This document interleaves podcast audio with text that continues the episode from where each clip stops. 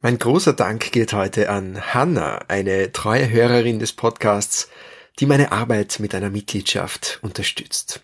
Dein Support macht einen Riesenunterschied und ich weiß ihn sehr, sehr, sehr zu schätzen. Vielen, vielen Dank, liebe Hanna. Mehr Infos darüber, wie du 1000 First Steps unterstützen kannst, wenn du das gerne möchtest, findest du auf community.jakobhorvath.com.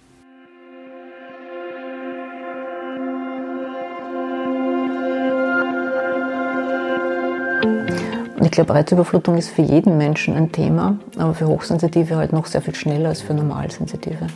Sabine Knoll arbeitet als Autorin und Bewusstseinstrainerin, ist Gründerin des Vereins für Hochsensitivität und, was ihr in ihrem Wirken besonders am Herzen liegt, ist ein Bewusstsein zu schaffen dafür, dass die hochsensitive Wahrnehmung und Verarbeitung von Reizen aller Art keine Bürde ist, sondern eine Gabe, wenn sie erkannt und entsprechend entwickelt wird. Herzlich willkommen zu 1000 First Steps, deinem Podcast für das Größte in dir. Mein Name ist Jakob Horvath und ich habe Sabine vor einigen Wochen bei uns hier in Karlstetten in Niederösterreich bei unserem Alpaka-Standel kennengelernt. Sabine ist eine langjährige Freundin meiner Mutter und als sie mir da am Lagerfeuer erzählt hat, was ihr Schwerpunkt in ihrer Bewusstseinsarbeit ist, nämlich die Hochsensitivität, habe ich sie sofort eingeladen zu einem Interview. Denn ich fand das Thema Hochsensitivität schon vorher sehr interessant und jetzt, nach unserem Interview, noch viel mehr. Wir sprechen darüber, was es überhaupt bedeutet, hochsensitiv zu sein und wie wichtig es ist, diese Veranlagung in sich zu erkennen. Denn die überwiegende Mehrheit hochsensitiver Personen weiß nichts davon. Und das kann zu ständiger Überforderung führen und zu großen Herausforderungen im Alltag. Dabei verbergen sich enorme Chancen und ganz besondere Fähigkeiten hinter dieser Veranlagung, wenn man sie erst einmal als solche erkannt und ins Leben integriert hat. Sabine sagt selbst im Gespräch, hätte sie früher gewusst, dass sie hochsensitiv ist, hätte sie sich ihr Burnout erspart. Ja, und warum sie trotzdem dankbar ist, dass es genauso gekommen ist, wie es gekommen ist und wie sehr ihr das heute alles hilft, ihren Beitrag in der Welt zu leisten, erzählt sie uns im Interview. Sich dem zu stellen, was das Leben uns bringt und auf die Art und Weise auch die Schwingung immer mehr anzuheben und dann gemeinsam einen höher schwingenden Planeten sozusagen zu kreieren als Gemeinschaft. Und das fängt bei jedem Menschen einzeln an. Ich freue mich sehr, dass du da bist und ich wünsche dir jetzt eine richtig gute Zeit mit Sabine Knoll.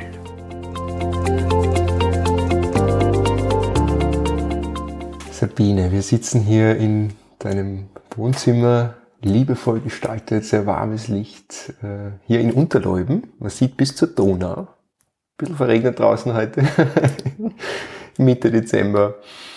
Und was mir gleich aufgefallen ist hier bei dir, sind die Herzen an der Wand. ja. Überall. Also da hinter mir zwei und da. Ähm, und auf deiner Webseite liest man die Kraft des Herzens ist der Motor deiner Arbeit. Wie darf ich das verstehen? Ich habe das Gefühl, wir haben da so einen alchemistischen Schmelztiegel eingebaut in unserem Herz.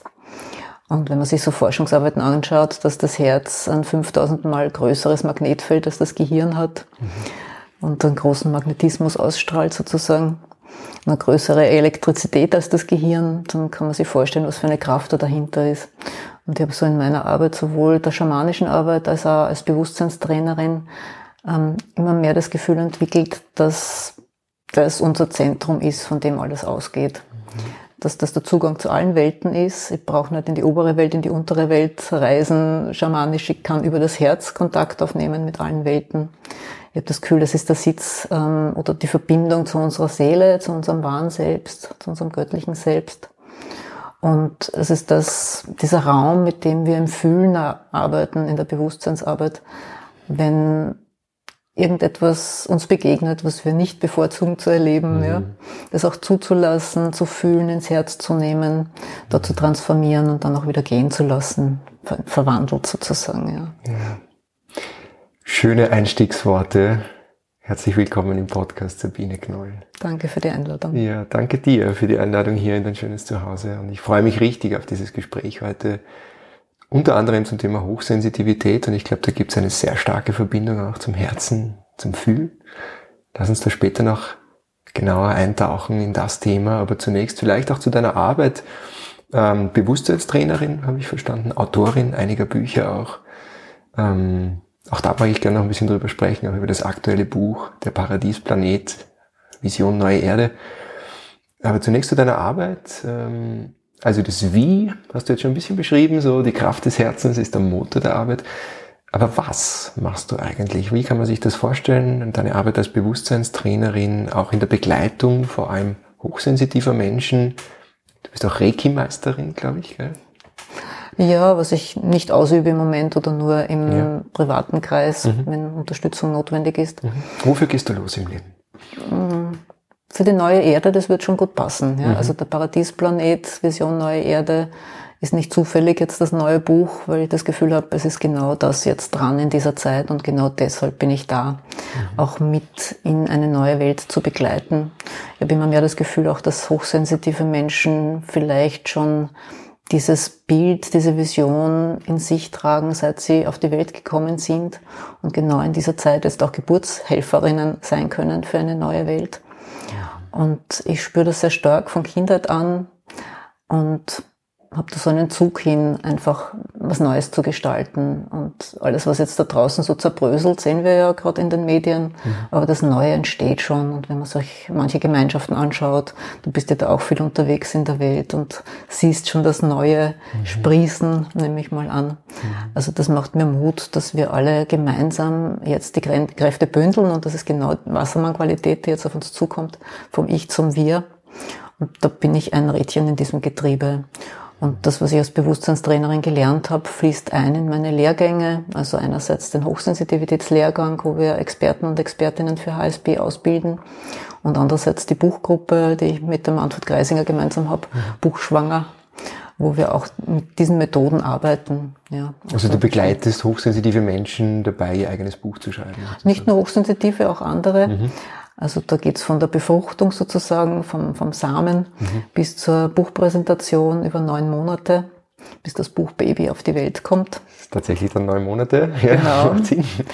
Und da gibt's pragmatische Infos genauso mhm. wie äh, Schreibflohübungen und im Aufstellungsarbeit ich und mein Buchprojekt und alles dazwischen lösen mit der Herzensmatrix-Methode übers Fühlen im Herzensraum, was da dazwischen steht, mhm. damit man so ganz eins wird mit dem Projekt und es in die Welt bringen kann, ohne ja. Ängste, Zweifel und was einem sonst so hoch. Ja. Stichwort Herzensmatrix. Ähm, was kann ich mir darunter vorstellen?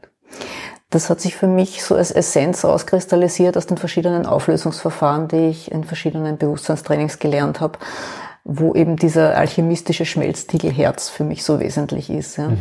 Beim Fühlen wirklich mit diesem Herzensraum zu arbeiten und bewertungsfrei zu fühlen, ja, also voll und ganz es ins Herz zu nehmen, transformieren zu lassen und damit zu lösen. Mhm. Und das ist für mich so der zentrale, der zentrale Punkt. Und das nehmen wir in die Hochsensitivitätsarbeit mit hinein, wenn wir zum Beispiel auch aufstellen, ich und meine Hochsensitivität und das lösen, was dazwischen steht, so dass man es als Gabe, als Qualität fühlen kann und nicht mhm. als Bürde und als Belastung. Und ich merke immer mehr, wenn ich aufstelle mit Menschen, ich und meine Hochsensitivität oder ich und mein wahres Selbst, meine Seele, das ist dieselbe Energiequalität.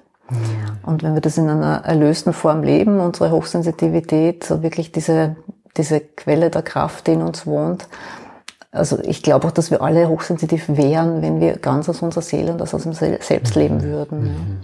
Also es geht sehr stark ums Fühlen. Ja wenn du einem Menschen, der noch nie mit Hochsensitivität zu tun gehabt hat, jetzt beschreibst, worum es dabei geht, was ist so, was sind so die wichtigsten Merkmale, was ist das? Also HSP hast du schon genannt, hochsensitive Personen. Was ist das genau? Man kann das große Thema auf vier Faktoren runterbrechen, mhm. die zusammenspielen müssen, sozusagen, um von Hochsensitivität zu reden. Also die diese subtilere Reizwahrnehmung, Hochsensitive nehmen Reize detaillierter wahr, nehmen auch ganz, ganz feine Reize wahr. Die Reizverarbeitung im Nervensystem funktioniert anders, viel tiefgehender. Ähm, wir sind sehr empathische Menschen und ähm, auch die emotionale Reaktivität ist größer.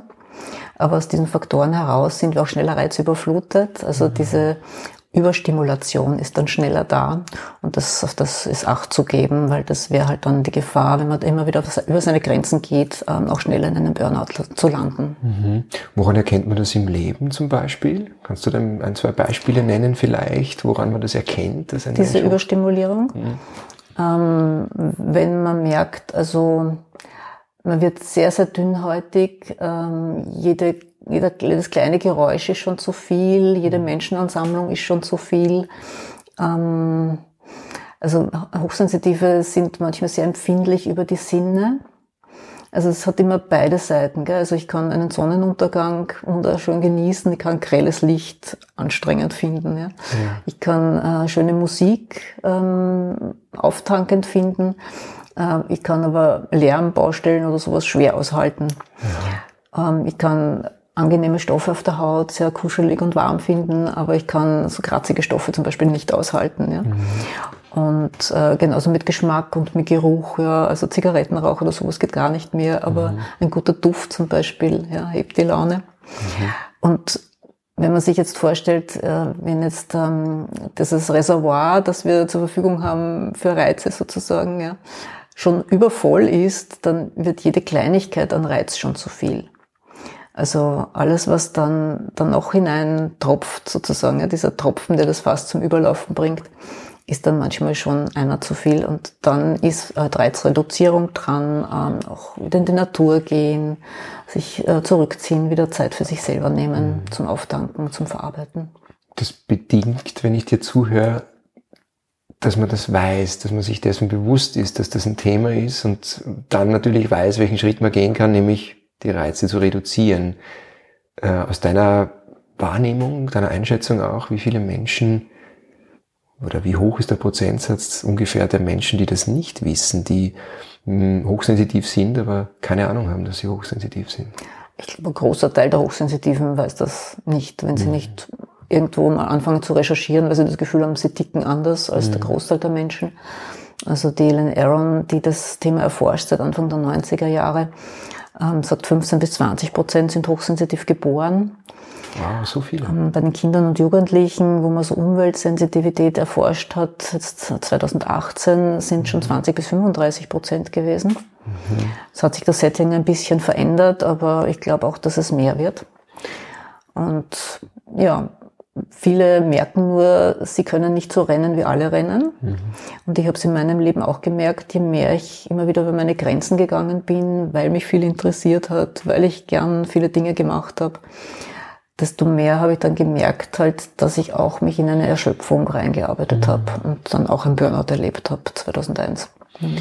Wie war denn deine eigene Geschichte mit der Hochsensitivität? Ich glaube, ich, irgendwo habe ich das gelesen, dass du gesagt hast, du hättest dir das Burnout ersparen können, hättest du gewusst, dass du hochsensitiv bist. Habe ich das richtig in Erinnerung? Ich hätte vielleicht mehr auf meine Grenzen geachtet. Ja. ja. Im Rückblick denke ich, dass es schon wichtig war, durchzugehen, dass ich Menschen mhm. nachvollziehen kann, die da drinnen stecken. Mhm. Aber gleichzeitig hätte ich es früher gewusst, wäre ein großes Aha mhm. schon zu einem Zeitpunkt gekommen, wo ich mich vielleicht ausgepowert habe, weil ich halt zu viel gleichzeitig wollte und gemacht habe. Wie hast du entdeckt, dass du hochsensitiv bist? Wie hat sich das für dich dann gezeigt und dargestellt? Durch eine Freundin, die hat mir einen Newsletter weitergeleitet über das Thema. Dann habe ich mal einen Selbsttest gemacht im Internet, mhm. habe gemerkt, das bin ich, habe mich drinnen voll wiedergefunden und habe es wieder vergessen. Und dann kam der nächste Newsletter und dann habe ich mir gedacht, okay, wen kenne ich denn noch, der so tickt?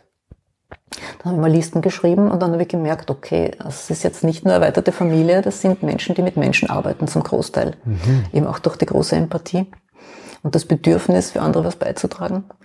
Und das war die Geburtsstunde des hochsensitiven Netzwerks, das ich dann 2010 mit den ersten Treffen gegründet habe.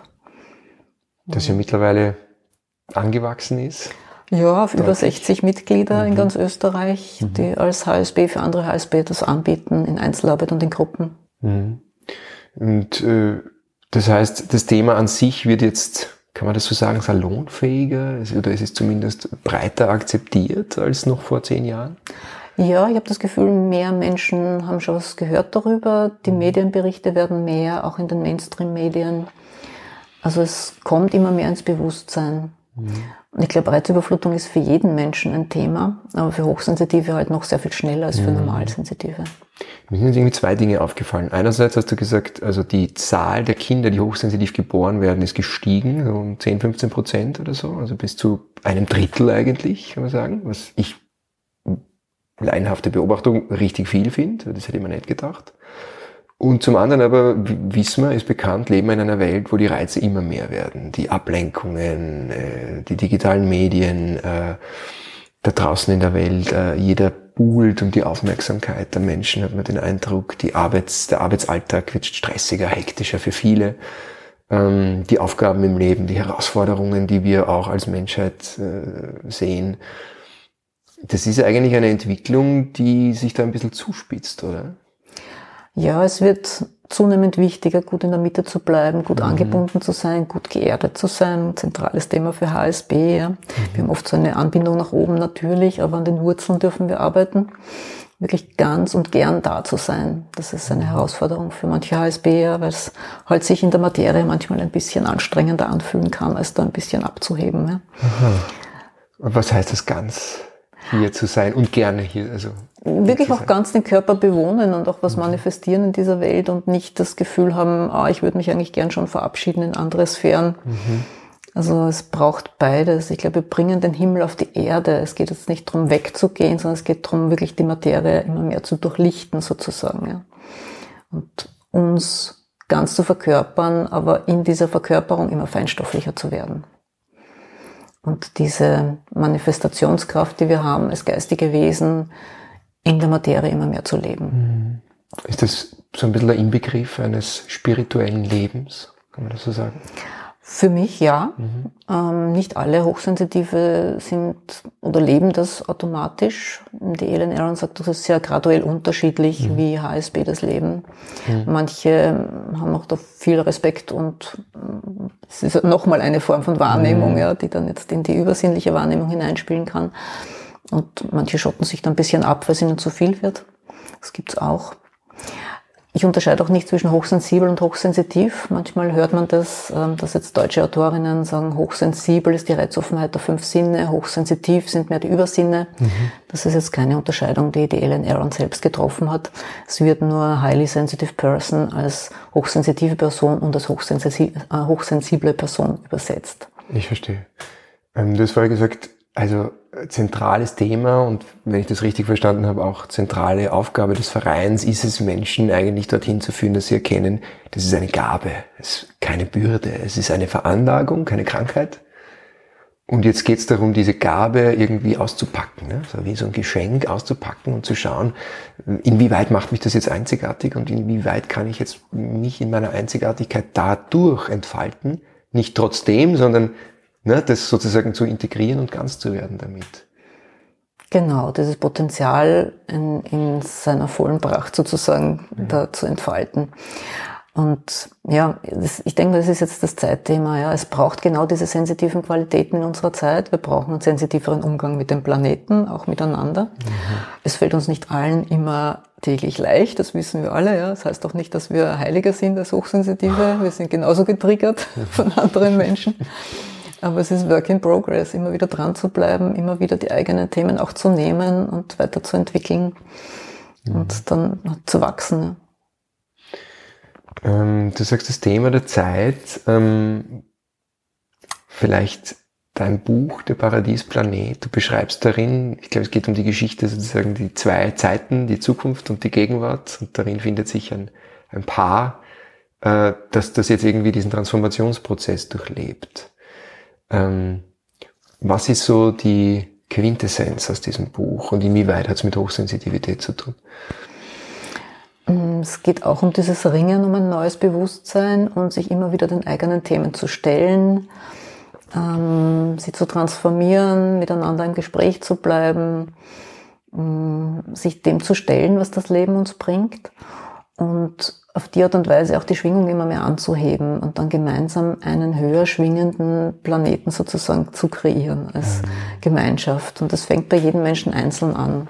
Also ich war auch eine Zeit lang in der spirituellen Friedensbewegung und wir haben gesagt, Frieden mit mir ist der erste Punkt, der wichtig ist. Auch Frieden mit den eigenen ungeliebten Anteilen.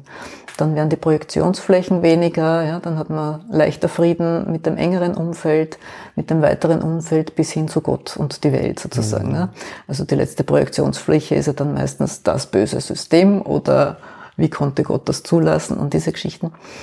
Ähm, je mehr ich zu mir nehmen kann, desto weniger Projektionsflächen gibt es noch im Außen. Ist das System böse? Für mich nicht. Ne? Mhm. Ich denke mal, wir alle sind auch das System. Ja? Mhm. Und was wir verändern in uns, spiegelt sich auch wieder im Außen. Im Moment haben wir schöne Spiegel halt für unsere Schatten, die wir vielleicht noch nicht so ganz ins Licht geholt haben. Mhm. Aber je mehr wir das tun, desto mehr kreieren wir gemeinsam einen höher schwingenden Planeten. Weil je mehr wir höher schwingen, desto mehr transformiert sich die ganze Menschheit sozusagen. Ja. Geht es dann darum, eine kritische Masse zu erreichen, eine Mehrheit, wo du sagst, okay, also wenn eine Mehrheit zumindest der Menschen äh, auf sich auf diese bewusstseinserweiternde Reise macht mit sich selbst und dem Leben und er eben erkennt, dass äh, vieles von dem Bösen da draußen eigentlich eine Projektion des Bösen in uns, des Schattens, des, ja, wenn man es jetzt nicht bewerten will, sondern sagen wir, das sind einfach diese ungeliebten Anteile, die in uns als Schmerz, als Trauma, als, als Erfahrung eigentlich irgendwo abgespeichert sind, auch als kollektive Erfahrung. Ähm, wie, wie sozusagen würdest du sehen den Entwicklungsprozess? Weil ich glaube, man kann schon auch die Hände über dem Kopf zusammenschlagen und sagen, also pff, wie soll sie das jemals ausgehen? Genau, unser irdisches Ich, glaube ich, weiß das nicht, wie sich das jemals ausgehen soll. Das hat der Einstein schon, schon so schön gesagt, wir können die Probleme nicht auf derselben Ebene lösen, wie sie erschaffen wurden. Ja? Also mhm. es braucht diese Metaperspektive. Und in der sind wir, wenn wir in der Einheit mit unserem wahren Selbst, unserer, unserer Seele agieren. Und aus der Perspektive, glaube ich, kommen die Lösungen. Wenn ich identifiziert bin mit meinem kleinen irdischen Ich, dann sehe ich nur diesen Ausschnitt, den ich hier im Irdischen in 3D habe sozusagen. Mhm. Wenn ich in einer guten Anbindung bin und in einer guten Einheit mit meinem wahren Selbst, dann macht sozusagen die Perspektive auf, dann habe ich die mhm. Vogelperspektive, die Metaperspektive dann komme ich auf ganz andere Einfälle sozusagen. So im wörtlichsten Sinne empfinde ich es wirklich, aber im Schreiben ja. wie so einen großen Trichter, wo es einfällt. Ja, das ist eine schöne also Beschreibung, ja. Anderen Perspektive. Ein Einfall. Mhm. Ja, es fällt aus dem höheren Bewusstsein ein in mein, in, in, den, in den Körper, in den Geist und damit kann ich jetzt durch den Körper, durch meinen Geist, Kraft meiner irdischen Einzigartigkeit sozusagen was, was manifestieren und damit einen Beitrag leisten. Ne? Aber meine Aufgabe ist sozusagen immer wieder diesen Kanal auch aufzumachen, mhm. ja, indem ich alles, was im Weg steht, aus dem Weg räume. Das heißt, ich nehme meine Themen, ich transformiere sie immer und immer wieder, was halt so kommt im Leben, mhm. damit ich dann diese, diese Verbindung auch nützen kann. Und das Buch ist auch auf die Art und Weise entstanden, mhm. dass ich als Sekretärin Sabine sozusagen das von meinem Selbst, meiner Seele aufgeschrieben habe, was da durchkommt an, an Visionen. Sabine, die Sekretärin des Von göttlichen so Selbst? Sorea, oder das Sorea nenne ich das. Sorea. Also das, das kam als, als Seelenname mal in einer Meditation zu mir. Mhm. Als Seelen- oder Selbstname. Und von was der bedeutet das? Ähm, die Übersetzung Alles, was ist, ist zu mir gekommen mhm. ähm, durch eine Freundin, die einen Freund hatte wiederum in dem Kulturkreis. Also ich habe es in indischen Texten gefunden, aber mhm. wusste lang nicht, was es bedeutet. Und wir haben gedacht, es passt gut auch zu, zu Büchern, die aus dem Einheitsbewusstsein erzählen. Und da ist es mein Pseudonym dann für die spirituellen Romane. Hm. Wenn man dir zuhört, klingt das alles so einfach. Also irgendwie, ne? So sagst du, dann, dann transformiere ich das und dann kommt das Thema, das transformiere ich dann, also ne? so wie du jetzt vorher erzählt hast. Und ich weiß ja aus eigener Erfahrung, dass das manchmal echt ganz schön mühsam ist und wirklich, wirklich schwierig manchmal. Ist es wirklich schwierig oder macht es der Kopf so schwierig? Letzteres, glaube ich. Also unsere mhm. Bewertungen und die negativen Bewertungen, an denen hängt der Widerstand dran. Und Widerstand haben ist wie Fahren mit angezogener Handbremse. Alles, wo der Widerstand noch dran hängt, das bleibt bestehen. Alles, was ich bereit bin zu nehmen, voll und ganz, transformiert sich ganz leicht und ganz schnell.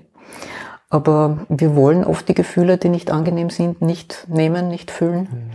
Und dann durch dieses Wegschieben oder so pseudomäßig halt, na, jetzt fühle ich es halt schnell, damit schnell weggeht. Mhm. das wäre auch noch Widerstand. Bleibt es halt dann so lang, bis es wirklich unsere Aufmerksamkeit und unsere liebevolle Zuwendung bekommt. Und das heißt nicht, dass es immer leicht ist. Also ich bin auch äh, in meinen Anfängen sozusagen, als ich diese Arbeit für mich entdeckt habe, tagelang am Sofa gelegen, habe ich durchgefühlt durch meine Trauer, durch meinen Schmerz, durch all die Themen. Das ist nichts, was so mit Schnipp einfach weg ist. Aber es braucht das Dranbleiben und es wird leichter mit der Zeit. Mhm. Ja. Und du sagst, die Hauptaufgabe ist, diese Anbindung herzustellen. Ähm, wie machst du das? Mich gut zu himmeln, gut zu erden, auch in meiner Vorstellungskraft, ja, mhm. also so mich gut anzubinden, ähnlich wie auch im Qigong nach oben gut zu verbinden, mit den Wurzeln gut zu verbinden, so wirklich wie Wurzeln schlagen in die Erde. Da reicht schon die Vorstellung. Ja, mhm. also ich merke auch dann, wie die oberen Chakren aufgehen, mhm. wie dann die Energie fließt und ich verbinde diese Ströme dann im Herzen und gehe von, verbinde sie dann und atme sie von da sozusagen in die Welt. Ja. Ich atme manchmal von oben weiß und von unten rot ein, verbinde das zu rosa und atme da rosa in die Welt, die Liebesenergie. Also das wäre so eine Meditation auch, um mich anzubinden. Ich habe da auch ähm, eine Meditation auf YouTube gestellt, wo es um Erden, Himmeln und mhm. Zentrieren geht. Und das kann man in ein paar Minuten auch immer wieder sich darauf besinnen. Ja. Und wahrscheinlich kann man es am besten damit erklären, dass die Energie der Aufmerksamkeit folgt, oder? Und dass du einfach das, worauf genau. du deine Aufmerksamkeit richtest, da schickst du deine Energie hin. Und wenn ich meine Aufmerksamkeit auf die gute Verbundenheit, die gute Erdung richte, diese Wurzeln in den Boden, dann macht das was mit meinem System energetisch. Da passiert was. Ne? Ob man das jetzt begreifen, verstehen, erklären kann oder nicht, aber es tut sich was und man kann es fühlen eigentlich. Ne? Ja. Und da tun sich wahrscheinlich hochsensitive Menschen leichter als andere, weil sie das wahrscheinlich umso leichter fühlen können dann, oder? Das, stimmt das? Die meisten können da ganz gut einsteigen. Eine hat mal in einer HSB-Gruppe gesagt, ähm, eine Übung, die ihr begegnet ist, äh, heißt ganz einfach, fühle deine Socken. Wenn du mit der Aufmerksamkeit auf deine Socken, auf deine Fußsohlen gehst, bist du auch automatisch im Körper und gut geerdet. Mhm. Das ist was, was man zwischendurch immer wieder machen kann. Wenn man das Gefühl hat, man spaced ein bisschen ab oder man ist zu viel im Verstand, fühle deine Socken und du bist wieder im Körper. Ich fühle jetzt gerade meine Socken, also ich versuche, ich habe eigentlich Schlapfen an jetzt hier. Darunter die Socken. Darunter die Socken. ah ja, wenn, wenn jetzt jemand zuhört, und ich kenne das ja aus meiner eigenen Coachingarbeit, äh, die Arbeit mit Menschen, die das schon erkennen, dass sie einfach sehr sehr empathisch sind, sehr viel spüren, andere Menschen sehr, auch auf emotionaler Ebene sehr, sehr gut wahrnehmen können und sie das aber eben oft überfordert. In einer Welt da draußen, die so harsh sein kann. Ähm, wenn jetzt uns jemand zuhört und da Resonanz spürt und sie denkt, hey, die reden über mich oder es könnte vielleicht sein, dass die über mich reden. Was würdest du jemandem empfehlen, wo könnte man im eigenen Leben zum Beispiel jetzt hinschauen, um da mehr Klarheit zu finden? Oder gibt es da, du hast einen Test erwähnt, den man machen kann. Was würdest du jemandem raten, der sagt, hey, irgendwie, ich würde dem gerne auf die Spur gehen? Unsere Website hochsensitiv.net, da findet man ganz viele Informationen, Videos, auch den Test verlinkt, ähm, mhm. zu Ellen Aaron zum Beispiel auch. Ähm, es gibt unseren HSB-Stärkentest als Willkommensgeschenk, wenn man sich für den Newsletter einträgt. Der ist sozusagen die positive Perspektive auf den Aaron-Test. Weil einige gesagt haben, wenn sie ganz gut klarkommen schon mit dieser Veranlagung, dann finden sie sich in den äh, problemzentrierten Tests nicht mehr wieder, wenn sie halt schon diese Gabe für sich erkannt haben und leben können. Ja. Und spannend ist, dass auch die neue Forschung in der Hochsensitivitätsforschung Richtung ähm, Vantage Sensitivity geht, also sozusagen die Vorteile der Sensitivität zu erforschen und äh, wie wir sozusagen die positiven Aspekte auch tiefer genießen mhm. können, nicht nur das, was anstrengend ist, halt stärker fühlen. Vielleicht kannst du da aus deiner eigenen Geschichte noch ein bisschen aus dem Nähkästchen plaudern. Inwieweit hat es denn dein Leben bereichert, die, diese Veranlagung, diese Gabe? Insofern auch, dass ich jetzt einfach das zum Beruf gemacht habe und ähm, auch in, durch den Lehrgang äh, sehr viele Menschen begleiten kann, die hochsensitiv sind. Und es macht große Freude zu sehen, welche Schritte da, wenn man ein Dreivierteljahr gemeinsam geht, passieren in der persönlichen Entwicklung, obwohl das eine Fortbildung ist, aber jeder nimmt persönlich einfach auch so viel mit. Und das macht mir große, große Freude. Und das finde ich sehr bereichernd für mein mhm. Leben. Wie haben sich deine Beziehungen verändert zum Beispiel? Mm, ich habe das Gefühl, ich habe auch immer mehr hochsensitive Menschen in meinem Umfeld. Also ich wüsste jetzt gar nicht, wer nicht hochsensitiv ist. Das hat sich sehr verändert in den letzten Jahrzehnten. Also seit 2010 bin ich da dran an dem Thema. Also ich habe das Gefühl, jetzt ja, ich bin umgeben von Menschen, die ähnlich mhm. ticken und das ist sehr wohltuend, weil man nicht sehr viel mhm. erklären muss und gut verstanden wird. Auch wenn sich die Hochsensitivität unterschiedlich zeigen kann bei unterschiedlichen Menschen. Also, wie, wie zum Beispiel? Nicht jeder hat denselben Sinneskanal so offen. Also manche sind geräuschempfindlicher, andere sind visuell empfindlicher, die dritten sind geruchsempfindlicher oder alles zusammen. Andere spüren wieder mehr die Energien im Raum, ähm, dicke Luft und so. Mhm. Ja. Oder ja, Kraftplatzenergien ist das die andere Seite der Medaille. Mhm. Also das alles wahrzunehmen, weil die, das Sensorium eben weiter offen ist. Mhm. Also der Amygdala im Hirn stuft einfach mehr Reize als wichtig ein. Mhm. Das wäre sozusagen die wissenschaftliche Erklärung. Mhm. Wie gestaltet sich, kann man das sagen, das Leben eines, eines Hochsensitiven jetzt so vielleicht im Unterschied zu anderen Menschen? Also was macht jemand, der hochsensitiv ist, lieber oder nicht so gern? Oder sind die eher extrovertiert oder introvertiert? Ziehen sie sich lieber zurück oder sind sie schon auch sozial? Also, kann man das überhaupt allgemein sagen? Ich weiß gar nicht. Oder? Nach den Forschungen sind 70 Prozent introvertiert und 30 Prozent extrovertiert. Mhm. Und was Hochsensitive meist nicht bevorzugen, sind volle Einkaufszentren oder mhm. Großraumbüros und solche Dinge. Die Extrovertierten haben ja gern die Reize und die Begegnung mit anderen, sind aber dann manchmal so hin und her gerissen zwischen, ähm, es wird schnell zu viel, ich will mit Menschen sein, ich will gerne in ein Lokal gehen, ähm, es ist aber laut, ich merke dann, ich komme an meine Grenzen. Ja. Also da fällt es dann noch schwerer, auf die innere Stimme zu hören und zu sagen, okay, jetzt reicht's, jetzt gehe ich heim, weil ich merke, jetzt wäre reizüberflutet. Mhm. Das fällt einem introvertierten HSB meistens leichter. Wenn man dann noch Doppelveranlagungen hat, wie eine Scanner-Persönlichkeit ist, das sind so die vielseitig Begabten und Interessierten, die ganz viel gleichzeitig machen wollen, ist das doppelt herausfordernd, die Balance nicht zu verlieren. Oder so ein High Sensation Seeker, der gern die starken Reize hat, die Aha. Herausforderungen, das Abenteuer sucht.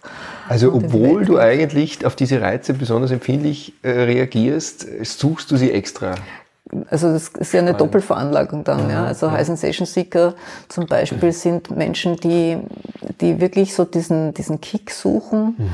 die ähm, auch gern mal Risiken eingehen, ähm, Grenzerfahrungen suchen, aber dann auf der anderen Seite merken, uh, das bringt mich jetzt schon an meine Grenzen, auch in, in Form von ähm, Reizüberflutung zum mhm. Beispiel, ohne dass sie es vielleicht so nennen, aber sie merken dann, jetzt brauche ich dann wieder Zeit für mich zum Verarbeiten, weil jetzt ist es zu viel.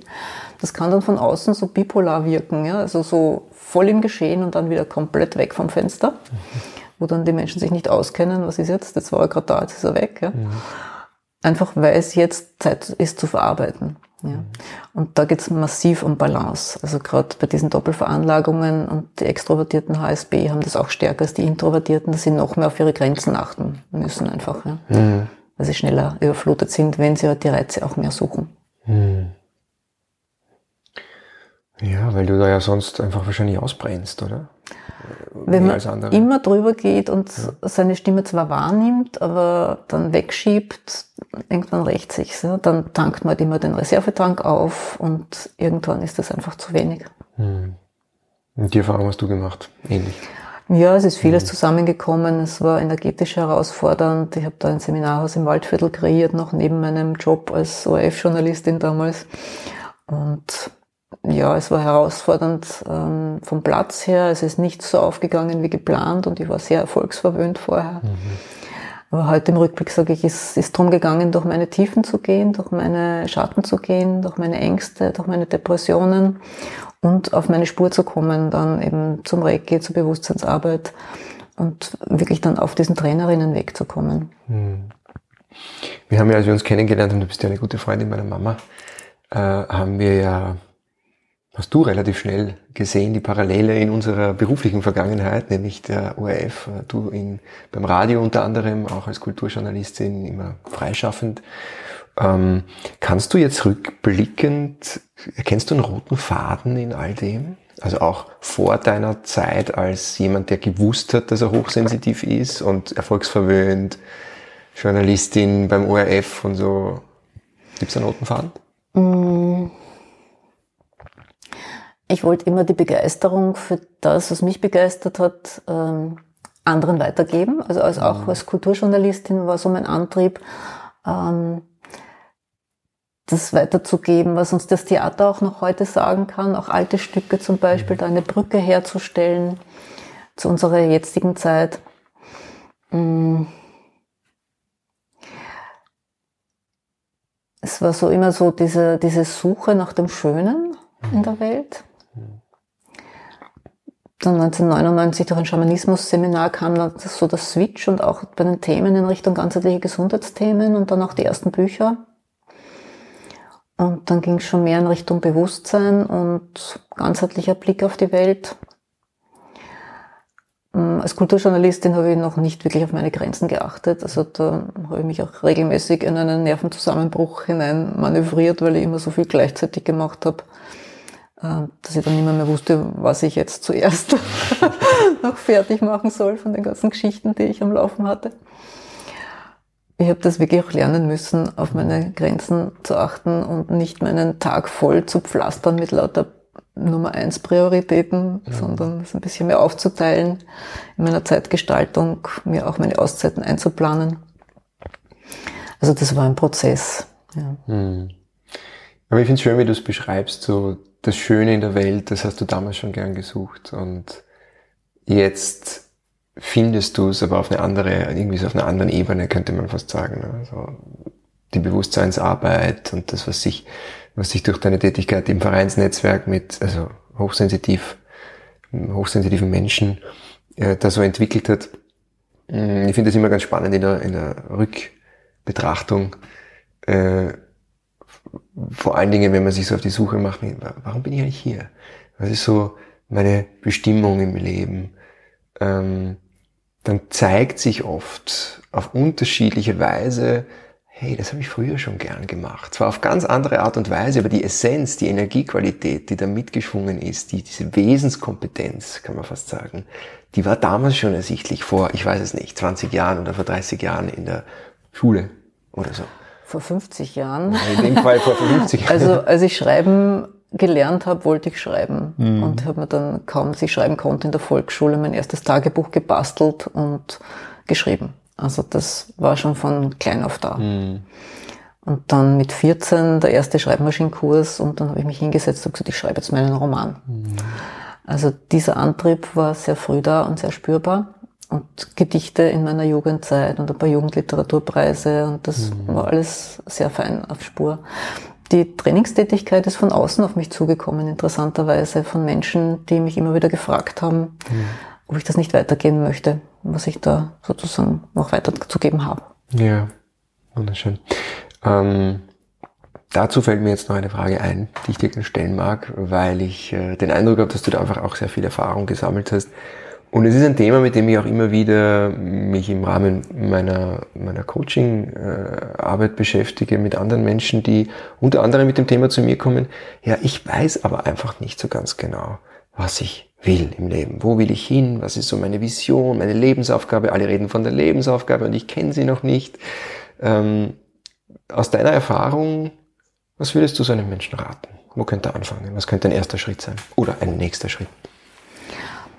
Ich habe es in verschiedenen ähm, Richtungen kennengelernt. Also ich habe mit der schamanischen Arbeit Visionssuche kennengelernt, auch mit Trommelreisen, obere Weltreisen zum inneren Lehrer, zur inneren Lehrerin. Das hat mir geholfen.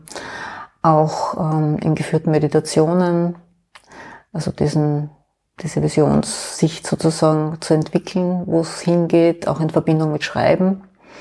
Also dann Zugang zu kriegen zu dem Höheren in uns sozusagen, das dann da durchfließen kann.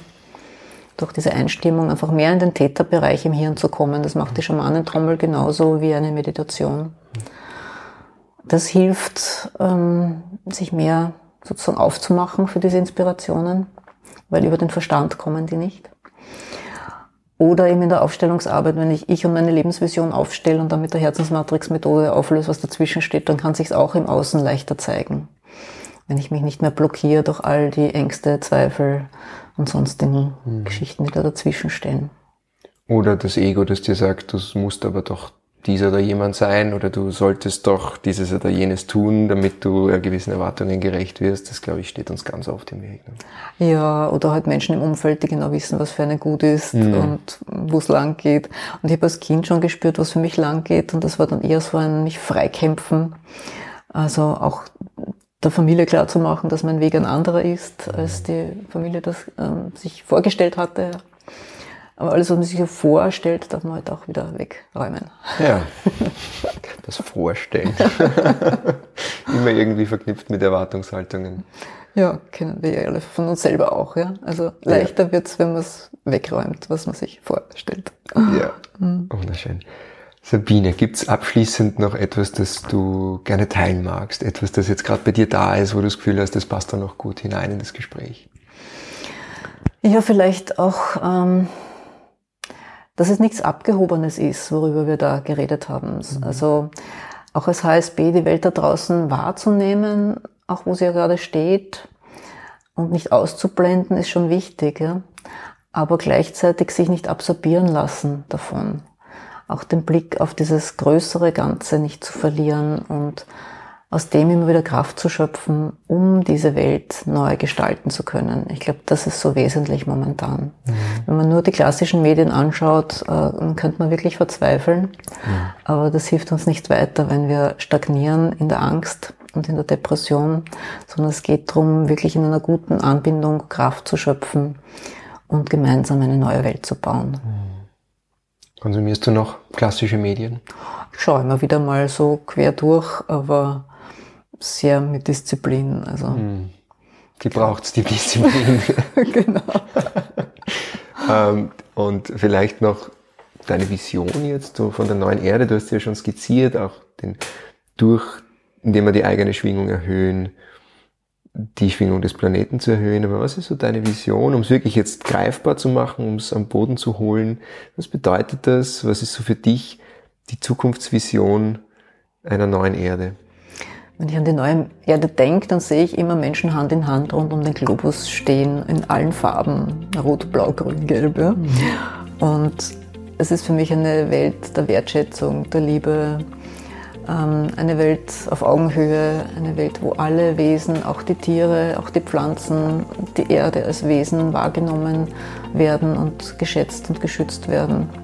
Wo keine Ausbeutung mehr passiert, weder des Planeten noch von uns Menschen oder von Tieren, wo genug für alle da ist, weil es ist genug für alle da, wo wir aufeinander achten, auf uns selber achten, auf die Welt und eine liebevolle, freudvolle gemeinsame Zukunft erschaffen.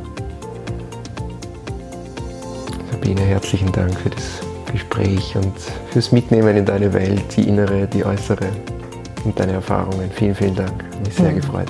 Danke, Jakob.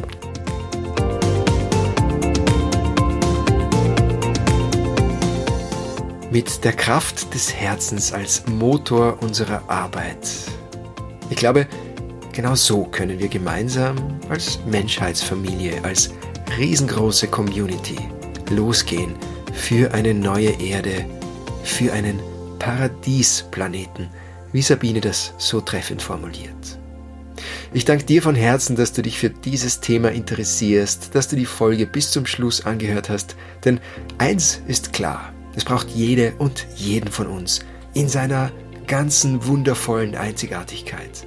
Alle Infos zur Arbeit von Sabine Knoll, zu ihrer Website, zu ihren Büchern, zum Verein für Hochsensitivität findest du in den Shownotes und dort stelle ich dir auch einen Link rein, den Sabine mir dann nachträglich noch zugeschickt hat, wo du einen Selbsttest machen kannst, falls du herausfinden möchtest, ob du selbst hochsensitiv bist. Und lass mir sehr, sehr gerne deine Gedanken oder deine Fragen da, deine Erkenntnisse, die du dir aus der Folge mitnimmst, unter dem Post zur Folge auf Instagram. Da findest du mich unter jakob.horvath. Und wenn du Resonanz spürst zu 1000 First Steps und zu den Inhalten, zu den Interviews, zu den Solo-Episoden, wenn du spürst, dass dir das gut tut, dann würdest du mir einen riesen Gefallen tun, wenn du diese Folge mit Menschen teilst oder auch gerne eine andere deiner Lieblingsfolgen mit Menschen, die dann ebenfalls davon profitieren können.